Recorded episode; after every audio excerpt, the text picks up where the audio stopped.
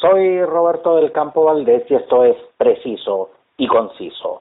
Hoy, martes 7 eh, de abril, a las 21 eh, horas, se liberará el documental Los Ojos del Estallido, el documental chileno sobre las eh, manifestaciones del, 18 de octubre, que abrió la sexta muestra de cine y derechos humanos de Cádiz. Vamos a conversar con quien tenemos al teléfono, cineasta y docente de la Universidad Abierta de Recoleta y coordinador del documental colectivo Los Ojos del Estallido. Saludos, eh, Daniel Miranda. Hola, muy buenas tardes. Muchas gracias por, por invitarme.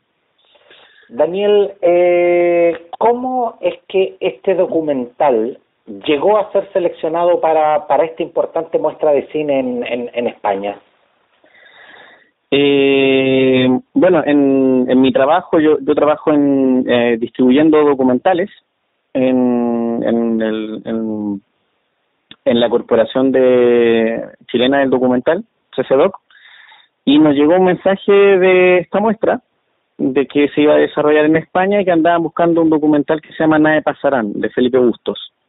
Bueno, yo con mi trabajo habitual hago los contactos, los enlaces para, para poder hacer una venta o algo por el estilo con los documentales, pero no tenemos, no tenemos la distribución internacional. Bueno, ese mismo día, eh, paralelamente, como, como Daniel, ya no como, como trabajador de la corporación, yo le escribo a la gente del festival, de la muestra, y les digo que tengo un documental que, que, hice de manera colectiva con mis estudiantes de la Universidad de Esta Recoleta en un curso de cine documental, y si les interesaba ver, o sea, verlo, yo les mandaba un enlace, digamos, privado. Ellos lo vieron, les encantó y quisieron justamente abrir eh, este, la muestra que hicieron allí en Cádiz a través con, nuestro documental y, y justamente para dar una, una especie de reflexión de lo que estaba ocurriendo en Chile en estos meses y, y fue bastante concurrida por la gente que, que, me mandó me, mandó algunos algunos mails y algunas fotografías de lo que fue la exhibición y, nos parecía interesante también que podíamos llegar a otras latitudes para hablar de lo que estaba pasando en Chile. Y justamente cuando cuando se envía un producto eh, nacional eh, a muestras eh, de cine, a festivales de cine, a eventos internacionales, eh, obviamente que siempre eh, se corre el riesgo que ante la diversidad de público muchas veces no sea no sea muy bien recepcionado, no sea muy bien entendido. ¿Cuál fue cuál fue la reacción de, del público que pudo que pudo tener acceso a este documental? Bueno, ya me contaban me contaba la gente organizadora que fue muy bien recibido. Es el esta muestra de cine y de derechos humanos tiene un enfoque bastante político eh, en defensa de los derechos humanos, en, eh, de manera crítica las violaciones de los derechos humanos del pasado y también del presente. Por lo tanto, tiene un enfoque donde la misma gente sabe a lo que va, como, una, como, como público cautivo.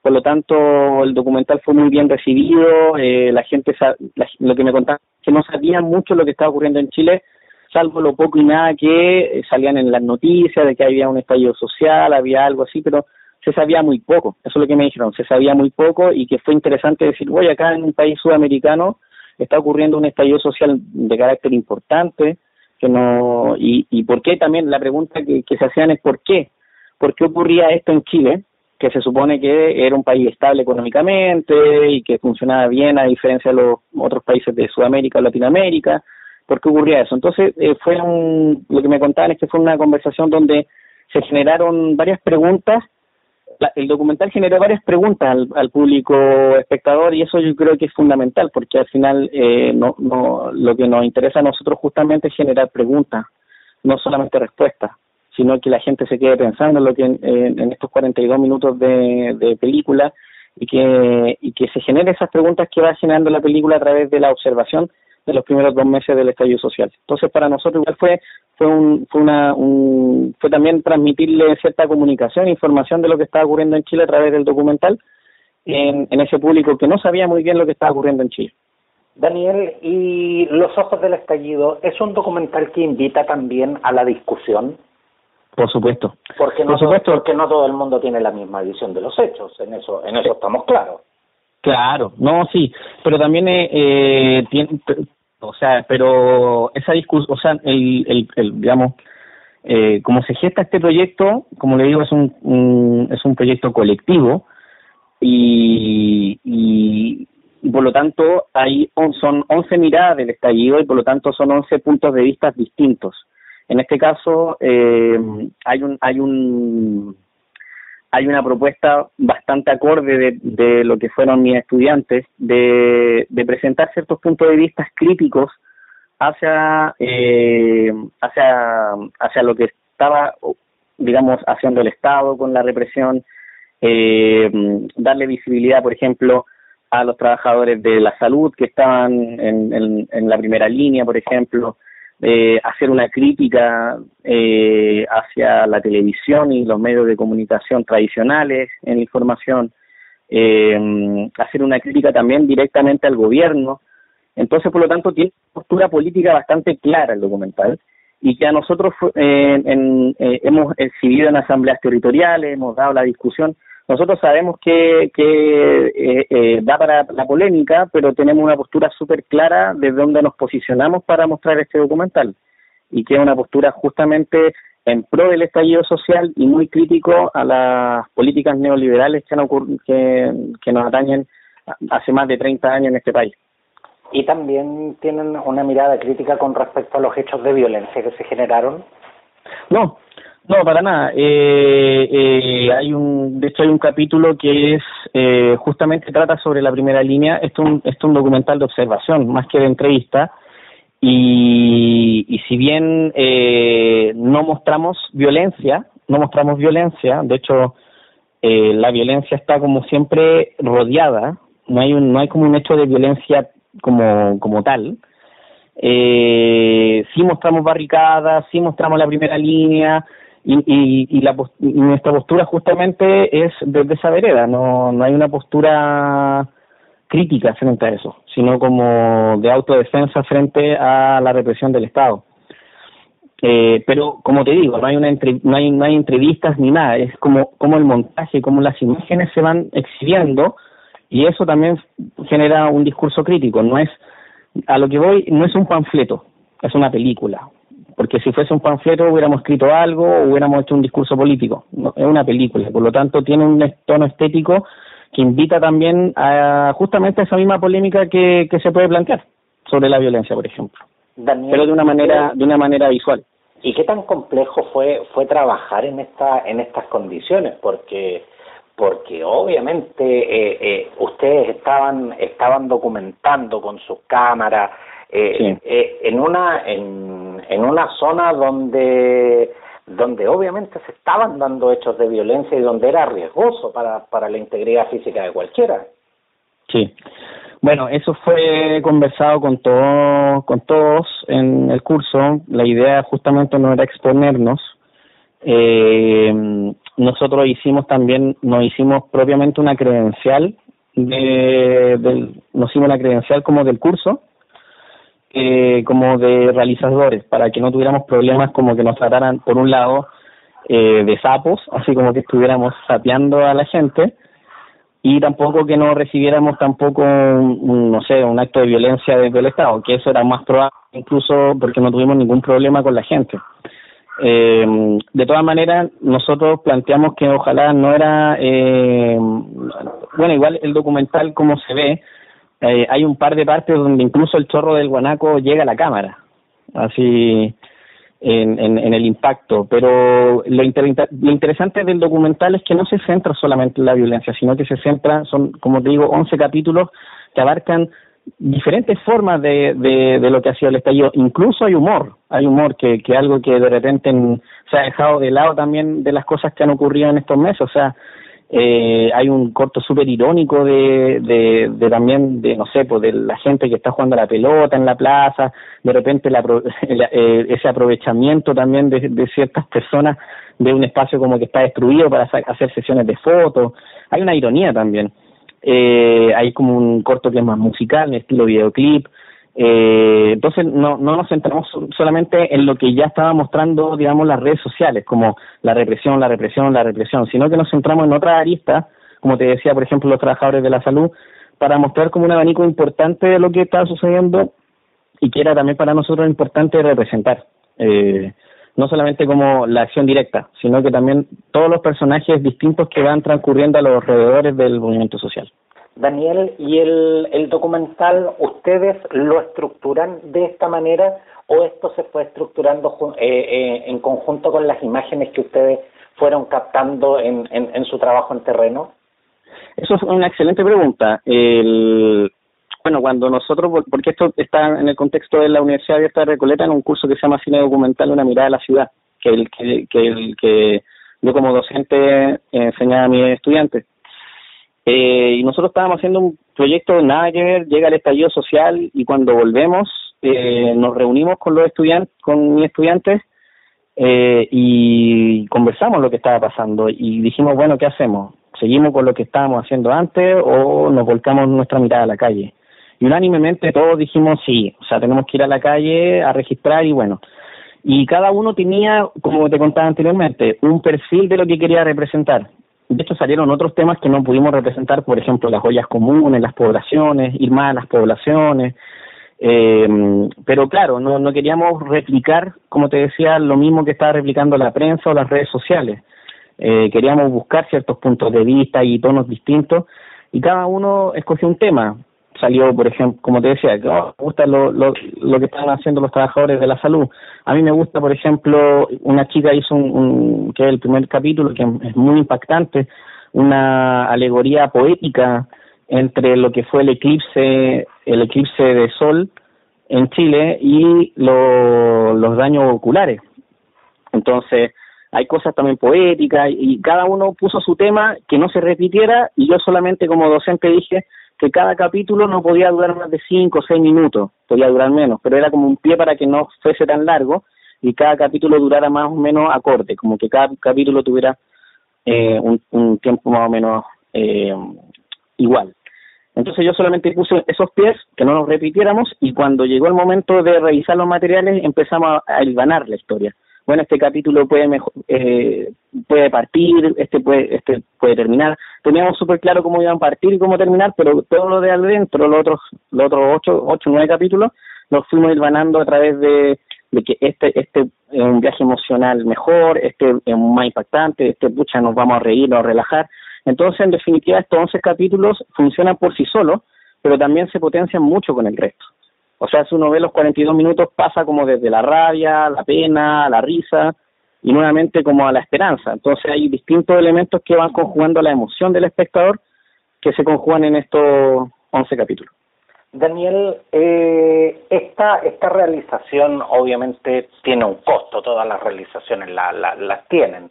Eh, no, solo, no solo un costo económico, sino que un costo de tiempo, eh, energía, y, y la verdad es que es, es, es, grande el costo. Y normalmente los realizadores siempre buscan redituar eh, con, con sus creaciones, vendérselo a, algún canal, siempre siempre se busca, digamos, esa, esa necesaria retribución. Sin embargo, tú decidiste liberar este este documental y liberarlo precisamente hoy eh, a las 21 horas. Eh, ¿Qué es lo que te mueve a, a hacer eh, esta liberación, a, a, a, hacer este, este democrático acceso a tu trabajo y por qué justamente lo hiciste hoy? Buena pregunta también.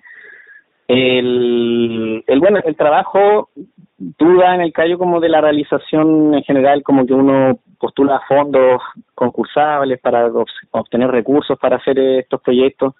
Sin embargo, esto como partió como una idea de un proyecto docente, un proyecto, digamos, pedagógico, terminó siendo un documental del curso. Pero, eh, no por eso yo no, señalé, tiene, no tiene un costo. No, claro, o sea, fue un trabajo de dos meses, muy intenso, eh, donde yo decía, donde yo decía, usen las cámaras que ustedes tienen a mano o podemos conseguir, no fue muy, fue muy colectivo y muy co cooperativo, no, eh, tuvimos la fortuna también de, de, conseguirnos a alguien que nos hizo la postproducción de sonido gratis, por ejemplo. Eh, todo fue así, fue con mucho compañerismo, con mucho amiguismo, eh, de gente que quiso aportar sin ningún ningún ningún tema monetario de por medio. Y el concepto de liberación fue más que nada porque nosotros no, no queríamos liberarlo, eh, porque a nosotros nos interesaba mucho las reuniones de la asamblea o la gente, no, nosotros hemos exhibido en varias asambleas territoriales y nos llamaban o nos contactaban por Instagram, qué sé yo, hoy queremos mostrar este documental en, en la plaza, ya, vamos para allá, tienen un proyector, tienen algo, perfecto, eso es lo único que pedíamos. Tienen unos parlantes para que se pueda escuchar bien, que hay una exhibición de calidad, perfecto, vamos, nos conseguimos. Entonces tuvimos, hemos, tuvimos en Quilicura, en Peñalolén, en Providencia, en Santiago, en, Recoleta, en Ñuñoa, en, claro. en Lo Hermida, eh, y, en, algunos sectores de Santiago Centro también. Sí, sí. Entonces, como que no, para nosotros era como muy importante que, que después de la exhibición hubiera un conversatorio. Estuvimos en La Pintana también. Eh, una, una conversación con la gente, qué reflexión le había, qué, que lo encontraron muy fuerte, que esto, que esto otro, o sea, como que el feedback para nosotros era súper importante. En cada exhibición fuimos algunos los que podíamos asistir y para nosotros era importante eso. Entonces, no queríamos la, la exhibición, digamos, individual como Netflix, así como verlo en YouTube, lo veo para mí y no lo comparto con nadie. Queríamos, pero como estaba en esta situación de cuarentena, creíamos que era importante justamente no decaer eh, de repente cuando ya la crisis sanitaria no, no nos atañe a todos y, y, es de manera de manera importante que tenemos que quedarnos en la casa, eh, nosotros pensamos, conversamos con los estudiantes de también poder liberarlo. Esto se da a raíz también de que el fin de semana eh, se estrenó también, se liberó un documental sobre, pero que lo hicieron unos productores alemanes, que se llama Chilean in Flames, que se, se liberó el día domingo. Entonces nosotros dijimos, oye, pero podríamos nosotros también liberar el nuestro. Perfecto. Y fue así, fue como ya sí, creo que es buen momento de liberarlo y, y, dejarlo para que la gente lo vea en YouTube, que lo comparta, que lo debata, si no le gusta, que nos diga por qué no le gusta, si le gusta, por qué le gustó. Estamos súper abiertos a todo, entonces cuando pase esta crisis sanitaria, ojalá también volver a los territorios a mostrar el documental. Sí, porque de hecho me, me llama la atención porque eh, tú dices que eh, ustedes, obviamente, eh, todo realizador necesita esa, ese feedback, esa, esa retroalimentación eh, para saber lo que en definitiva la gente opina de lo, de, de, lo que uno hace. Claro. Pero, pero hoy tienes una oportunidad que es eh, llegar a mucha más gente eh, que puede ver tu trabajo y además interactuar con mucha más gente, que es el poder que tienen hoy las redes sociales. Exacto. Sí, Sí, o sea, esa es nuestra intención, claramente, y, y, nuestra intención, más allá de que se llegue, que llegue a más gente, que es importante, lo que tú dices tiene toda la razón, eh, también que, que, que no nos olvidemos que, que no nos olvidemos lo que ocurrió eh, durante los meses de octubre, noviembre y diciembre en Chile. O sea, de repente la memoria es muy frágil y de repente se nos olvida rápidamente las cosas que sucedieron. Entonces, eh, también es, una cierta activación que nosotros queremos dar en, en estos tiempos de cuarentena. Mencionaste que no querías que Los Ojos del Estallido se convirtiera en un panfleto, pero ¿te gustaría que se convirtiera en un documento histórico? Exacto, creo que da en el clavo con ese con, con ese con ese comentario yo que estoy metido en el rubro del cine, yo sé que hay varios compañeros, colegas que están realizando proyectos que yo los veía en la Plaza de la Dignidad grabando, con buenas cámaras. De hecho, yo también estaba participando en un, proyecto documental.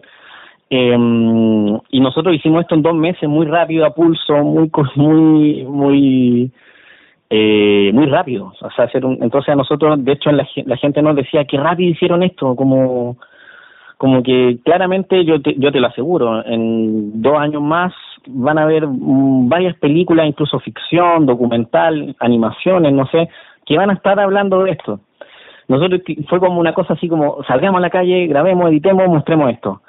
Y, y el resultado quedamos súper conforme y, y, y, claro, como, como un, un, un un, un, documento histórico. De hecho, varias veces nos, nos dijeron, y una cosa que nos parecía súper linda es como, qué distinto va a ser esto verlo, por ejemplo, un, el 18 de octubre del 2020 de este año. Porque va a haber otra óptica, otra mirada, va a ser distinto. Y en cinco años más se va a ver distinto, en diez años más se va a ver distinto. Pase lo que pase con el plebiscito en Chile.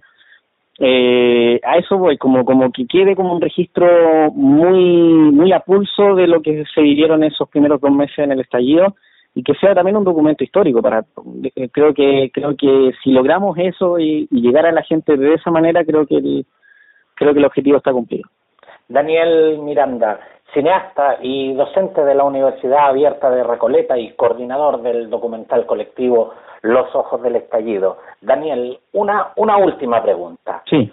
¿Qué representa para ustedes la polémica visita que realizó Sebastián Piñera a la plaza? Bueno, puedo hablar por mí, no, no por mis alumnos, puedo hablar por mí, pero me imagino que los debo representar también. Eh, me parece que, y, y, de todos los sectores políticos han, han sido críticos a eso, eh, me parece una burla, una burla que lo haga un día viernes, en, sentado en, en la plaza, incluso uno lo podría ver como él, debería ser el primer ejemplo de, dictar el concepto de la cuarentena, de no estar exponiéndose en la calle. Y lo que hace es salir del auto, sacar una foto, supuestamente saludar a carabineros o a militares que no estaban ahí.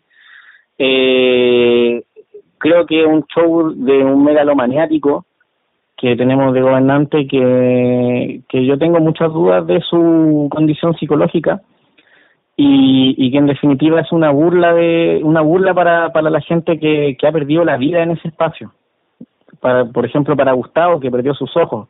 Nosotros pusimos los ojos en el estallido porque justamente cuando estábamos terminando este proyecto ocurrieron ocurrió eh, la pérdida ocular de Gustavo, después a una semana siguiente lo de Fabiola, Fabiola Campillay, y, y el documental es un homenaje también a ellos, por eso son los ojos, porque mucha gente eh, que ha perdido la vista, que ha recibido la represión del Estado, eh, creo que es de muy mal gusto y, y creo que, el, que la gente lo entiende así, lo entiende así, incluso de incluso gente de su propio sector, yo creo que saben que fue fue desubicado. Muchas gracias, Daniel Miranda, y estamos en contacto. Muchas gracias por la entrevista.